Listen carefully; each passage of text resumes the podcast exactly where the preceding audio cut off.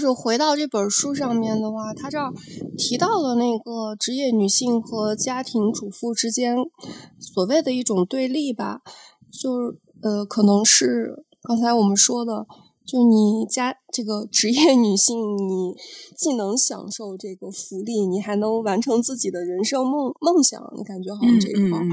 而且。而且那个好像刚开，我记得好像是免费的，是吧？它是什么是幼儿园是免费的还是什么是免费的？关于费用，保育员有一部分是免费的。保育员对，然后他后期好像是想把这个政策给修改了，还是怎么着？就等于说，你能享受到这个权利的人，其实往往是自己本身也在实现 自我价值那一部分人，而这个对对对，嗯，没有没有办法，就是那么好的去。工作去实现自己梦想的这一部分人，反而享受不到这个福利。然后有一部分是从这儿去引起的啊，所谓之间的一个是的，是的，是这种感觉。嗯，所以我在读到这部分的时候，第一个反应就是，嗯，那为什么去去做全职主妇啊？谁去做全职主妇好不值感觉？但但是我我我之我们之前讨论过嘛，我是我个人觉得他们好像就是。观念当中有一部分人，他可能觉得那就是他应该走的路，你明白吗？我现我现在突然想起来，我我上学的时候，嗯，我们选修过一门课，然后我我那个什么课来着，我忘了。但我记得他们他们当时就在说啊，就是那个老师也好，学生也好，他们就说，对于日本的母亲而言，孩子是分身，就孩子用了分身那个词。我当时心里面在想，你明白吗？就我那种感觉，就我就觉得你们这份爱好沉重啊，就感觉孩子是另一个自己。我当时，但但我没有说啊，我现在挺后悔当时没有跟他们讨论这一点的。我觉得你你要是有这样的一个想法，难道不会把自己的一些那个想法强加强加到孩子身上吗？但其实，在我们上一章得到了印证，是吧？上一章其实是得到印证的。就对，所以我觉得他这是一个观念的问题，就是他可能本身就是很想去当主妇，但你做了这个做了这个职，嗯，怎么说不能说职位吧？你选你做了这个选择之后，嗯，人人心总是贪的，就可能总会对自己没有走的另一条路会觉得嗯非常的好奇。所以可能又又碰上一些制度的不同的话，他可能就会产生这种想法吧。嗯嗯，在我们刚才聊制度的过程中，其实刚才说到女性这边的产假也好啊，育儿假期也好，其实日本这边还会有男性的育儿假。比方说，在妻子生孩子的时候，你是可以去请假去产房陪陪同妻子的，这个是有这样的假期。包括还有这个育儿假，男性也会有育儿假。那国内是不是也有呀？还是只是一个提议啊？我不知道是国内有没有，也不知道提有没有提议。如果知道的小伙伴可以下面打字告诉我们。但是呢，我可以说，就是我了解的有这种育儿假、男性育儿假的公司，呃，是少数的，不是说所有公司都会有的，就是有有一些公司会有。但有这样制度的，在这样制度公司里工作的我的朋友跟我说，基本上没有人请的。基本上是没有人请。日本社会很多情况下，我们知道他就是怕这个怕那个嘛。第一，可能也怕自己的这个升职会受到一定的影响；第二，就是觉得你如果休这个假，你的你的这个工作的话，你不做就得别人来帮你做。这个人情世故这块他要考虑，主要是出于这一块。嗯，就是两个意见，一个就是说这个假请了会不会批是是一个问题，还有一个就是好不好意思请，有很多人肯定会不好意思请这个假。嗯，然后这一点就说到了，我不知道国内现在有没有，就是女生女性这边公司也会有生理假。我怎么好像隐隐约约的看到过，但是看到过吗？感觉很，我不知道是对此这个讨论还是真的就有这个，我不知道，因为因为我的工作性质不太会会有这个问题。我也很难以这个来请假，对吧？就我那天去翻我们公司制度里面，发现哎，还真的有，是吗？但你们公司有人请过吗？没有，因为是这样的，就算是你像呃，你之前得流感的时候，得流感呢日本这边也是要求，就如果你只要是被医生认定为是流感了，你就要休休假，就不能上班，要休假的。然后呃，流感的话，我记得我上次 被被那个晚上流感的时候，我休了是几天，应该是五天，因为包括六日，等于是请了三天假。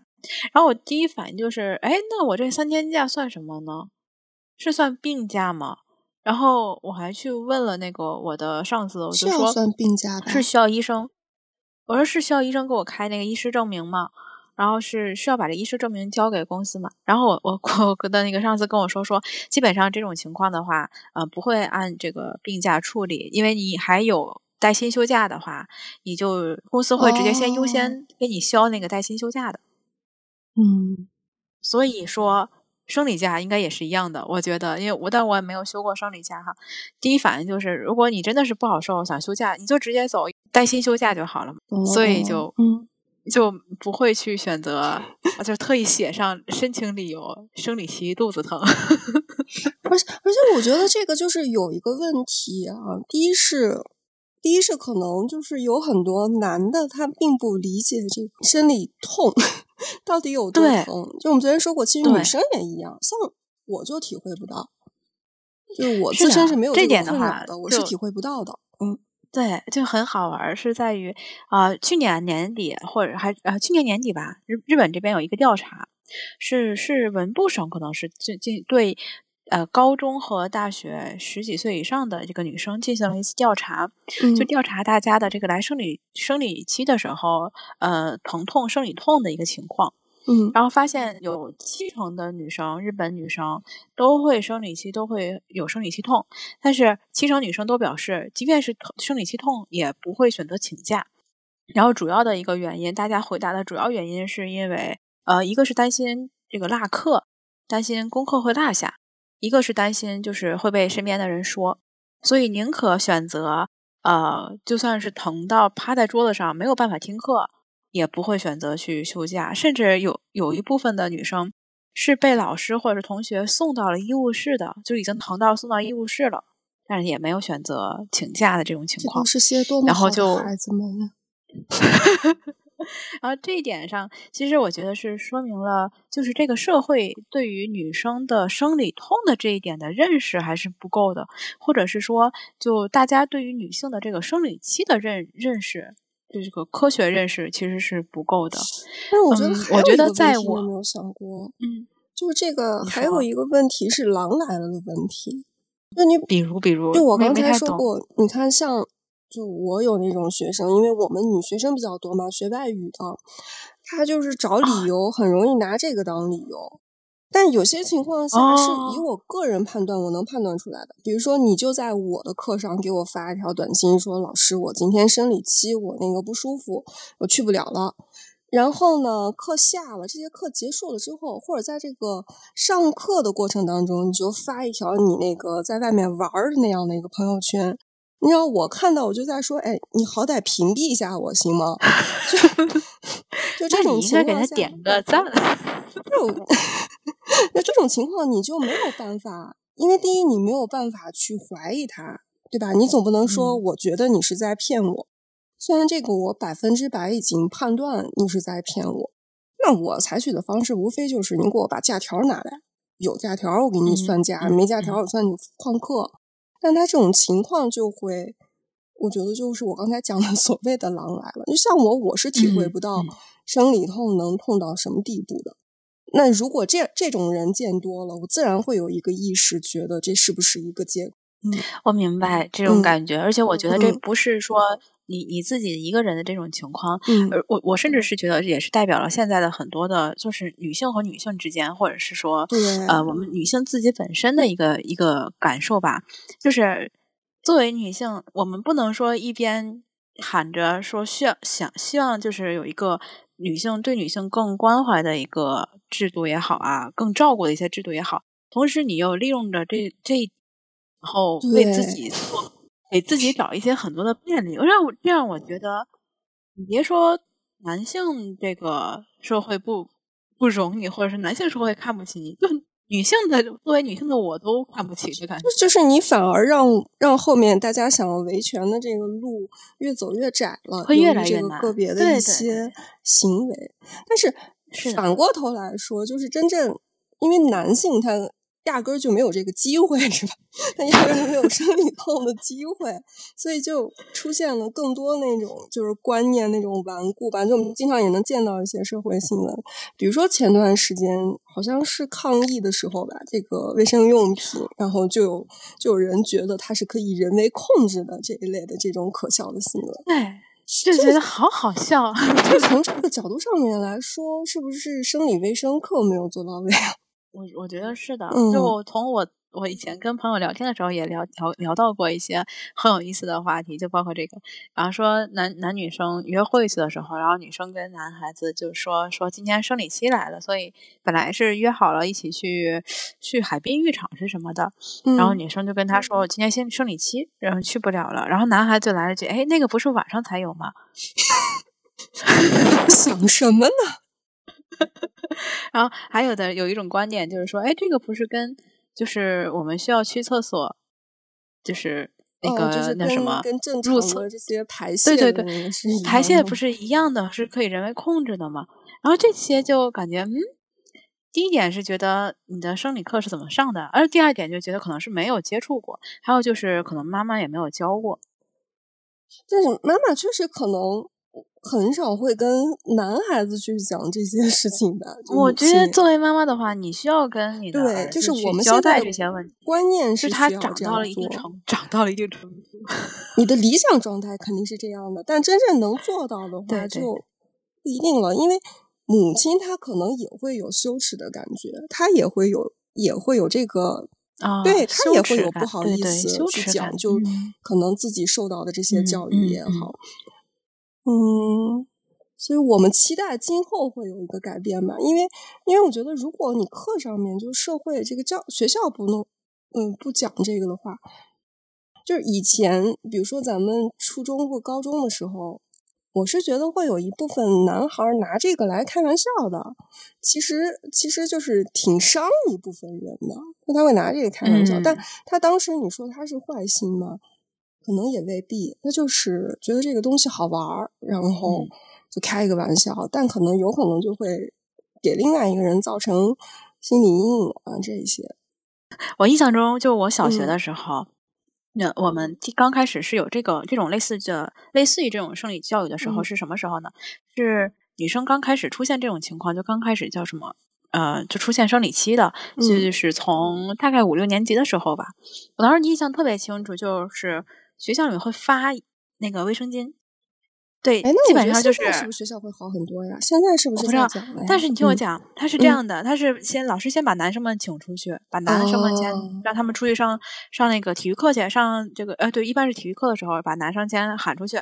然后女生留下，然后呢一人给发一个发一个，然后会有一个小册子，基本上都是那个。卫生巾公司他们做的东西，会给你讲这个是什么一个情况，然后告诉你该如何使用啊等等。然后一般哦，我印象中是我们好像一个学期发过两次，嗯嗯，我我印象中哈，嗯。然后老师可能还会带着大家稍微的看一看，跟大家讲一讲哈，就是对于没有还没有出现那个生理期的女生，跟他们说一下，就不要不要紧张，不要担心哈，不是嗯不是异常的这种情况。然后有有的女孩子会来的晚一些等等。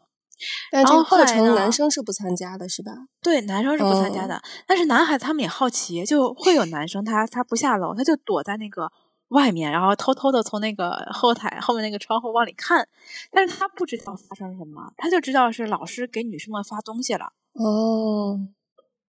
然后等下下一次这个自习课的时候，那个男孩子他们回来以后，他们就会问女生：“刚才要干什么了？给你们发什么了？为什么给你们不给我们？”就是男生们就会问，可是老师们不会跟他们说说到底发生了什么，老师就会说不要问，没有你的事儿，不要问。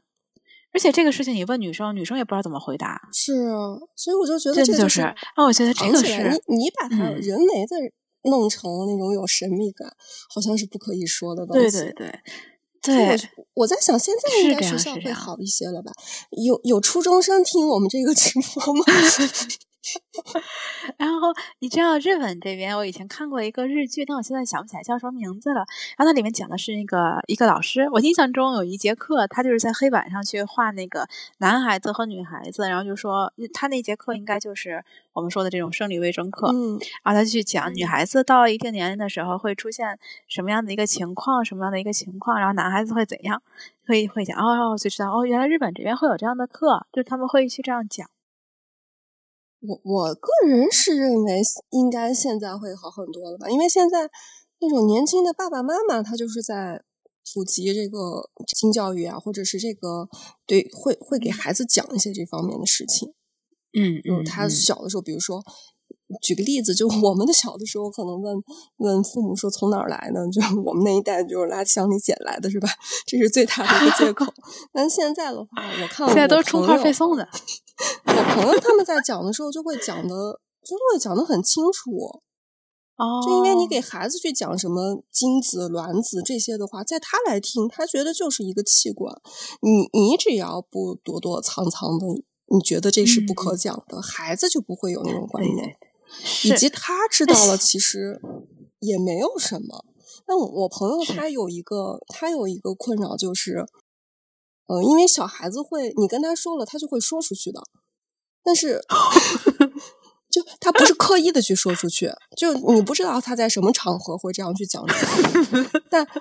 但他其他小朋友的父母能不能做到这一步，不一定呀。这个之间就会引起一定的问题，你知道吗？嗯，因为他有时候会讲，所以，就我们今天讨论的这一点啊，回到 讨论这一点，就是所谓。社就是所谓的这个 A 面和 B 面的话，现在能做的就是让大家意识到这一点，就是说让不理解这一块的人，他他得意识到这一点，然后让他知道我们有这些诉求，有这些困扰，以及你自身其实也有这样的一个情况的，然后再想办法去解决。嗯，没有办法有一个特别理想的这样的情况。是的，是的。嗯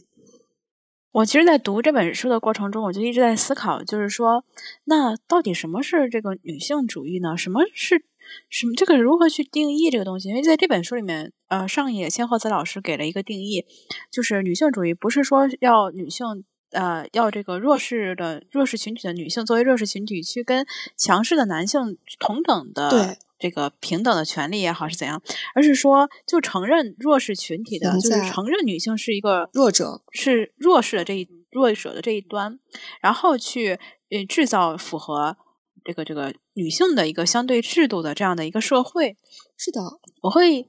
感觉这句话啊，原来是这种感受，就就让我想到什么，就是我以前。会一直认为，就比方说在职场的话，男性和女性你都应该是平等竞争的，就或者是说男性能做到这种程度的话，那我觉得我不会比你们弱，我也能做到这种程度。没错，我会是这样去感受，这样去想。但是看完这本书以后，我有一个想法，就是说我没有必要用这个，就是没有必要用一个男性的这个标准来要求自己，或者是说社会也没有必要用这种男性的标准来要求女性，而是说。去女性的一个特征是这样的，然后为了让女性能够更好的在这个公司工作或者在这个社会生存，然后社会应该是如何去建立更完善的一个制度，去帮助他帮助女性填补这些问题。所所以，我觉得这可能是我们在看一些就是探讨这种问题的这种电视剧上面会带来嗯，就是不太舒服的那种原因吧。哎，我突然想起来，这段是就最近我没看，最近好像有一个吧，就是那个白百合演的那个电视剧，不知道名字叫什么，我没看，我是刷短视频的时候刷到的。嗯，是我是觉得他会有一些很那种符号化的人物，就比如说他这里面是有他演的这个妈妈啊，就白百合演的这个母亲的话，嗯，感觉她就是一个好像。嗯，工作能力也不错，但是为了孩子，就是一直在家里面做了六年的主妇。然后他就感觉，你感觉他真的是一个什么女超人呀？就是什么家里面那种电焊这种工作他能做，就感觉真。然后爸爸就是光光在外面去挣钱，但好像老爸爸也很厉害啊，就创造出来这样的一个角色。然后他要他要就是想重新进职场的时候面对的一些问题。然后他这个电视剧里面还塑造了一个全职爸爸的这样的一个角色。然后这个全职爸爸就是你看的哇，嗯，哎呀，就是很有自己的教育方法，他也很尊重孩子，就会觉得很符号化，就感觉好像你说他，你说他这个出发点不对吗？好像编剧的出发点也很好，那就是感觉他没有把一些事情去弄清楚，就硬把一堆这个概念去套在了这个人物身上，所以。看看的人就会觉得，嗯，看看就好了。就但但我同同时同时又在想，就像这个书里面写的，就总比你不把这些问题给它抛上来要好得多。最起码它成为影视作品了，大家可能都去讨论了，就会有改变。就是没人扔石头，这个水面就不会有不会起波澜。就是他说的这句话，对对。是的，是的，是的，总会有一点讨论。就这一两年，我觉得国内的，包括电视剧也好啊，包括这个综艺什么的，呃，对于这个女性话题的相关的内容还是挺多的。你像，去去年的时候有一部电视剧啊，是那个叫什么来着，《南辕北辙》那部里面也有讨论到这个，啊。就是常年做家庭主妇，一个很标准的那种家庭主妇的生活状态，就照顾孩子，然后老公在外面。那她也有点像你刚才说的那种贴标签似的，就而且她会这个家庭主妇说出来，呃，说出来创业就有人来帮助她什么之类的。当然这些就是戏剧化的东西了。但是开始有人会就是这个内容哈是偏向于呃在描述这种家庭主妇的这个女性不同的女性的这个生活哈。包括刚才说有家庭主妇有自己创业的呀，啊，还有这种公司做公司职员的等等不同的一个情况。然后去年还有一个综艺，我不知道你看了吗？是是三个女女孩子演的，那个综艺叫什么？姐妹俱乐部？哦，对，那个姐妹俱乐部，那个我也看了看。那姐妹俱乐部，它是它的那个出发点也是挺好的，它就是选择了一些女生们会在生活中遇到的一些场景，然后把它。变成了一个短剧，然后让大家来讨论。比方说这个妈宝男的问题啊，还有就是女性的这个厕所比男性厕所少，这个同等数量的这种情况下，女性的其实对于厕所的使用的时间是更长一些的。然后他呼吁到呼吁过这个呃，能不能按照这个女性的需求去建立这个厕所？就是像你们学校之前有介绍过对吧？你们学校女厕女女生的这个卫生间是比男生卫生间多的多一些，嗯。对对对，然后这种不是你你像在一些大商场里面，我出国之前在我们天津大商场里面，这个每一层的男女的卫生间都是同等的，有一个女女卫生间就有一个男卫生间，当然我不知道男卫生间里面具体的隔间数量是多少，但永远都是女的这边排着长队，男生那边就出入自由的感觉。我记得是在国外还是国内，好像有过那种那种。运动吧，抢占男男厕所的那种运动是吧？好像国内还是国外，我忘了。那我觉得这个很符合那个书里面写的，他就说很多很多你后来的一些权利，嗯，你的一些福利都是靠自己这么争取来的。那我当时在日本拿那个残障人士举过一个例子，就可能说上电梯是电车上面，他说你们你们就把我给。你把我搬上去还是怎么？就类似于这种样子的一些，都是自己对对对自己争取之后，然后在日本的那个车站，它才会有那种升降的电梯。对对，是的，是的，后后期也是一个。那可能就是我们碰见这些事情的话，首先，嗯，以正当的方式为它发声是很重要的。是的，然后同时我也是觉得，就啊，包括我们在聊的这种。嗯，男女两性，包括女性的这个社会的呃话题里面，我也是觉得就有一些东西不是说，比方说女士优先啦啊，或者是什么女性能顶半边天啊这样的这样的话，我觉得是嗯，停留在表面的一种感觉，或者是说没有那么大的意义。呃，半边天也好啊，你你不需要成为任何人，你只需要做好你自己。我们对对，就是这种感觉。想做主妇的能有能维护他做主妇的这样的一个权利，而想工作的话，他能有一个好的工作的这样的一个环境，这可能是比较理想的一个状况。对对，是的，是的，我很同意刚才可能才是小新说的这个意思。嗯嗯，好，那我们今天的聊的这个话题是不是刚好把我们想说的话都说的差不多了？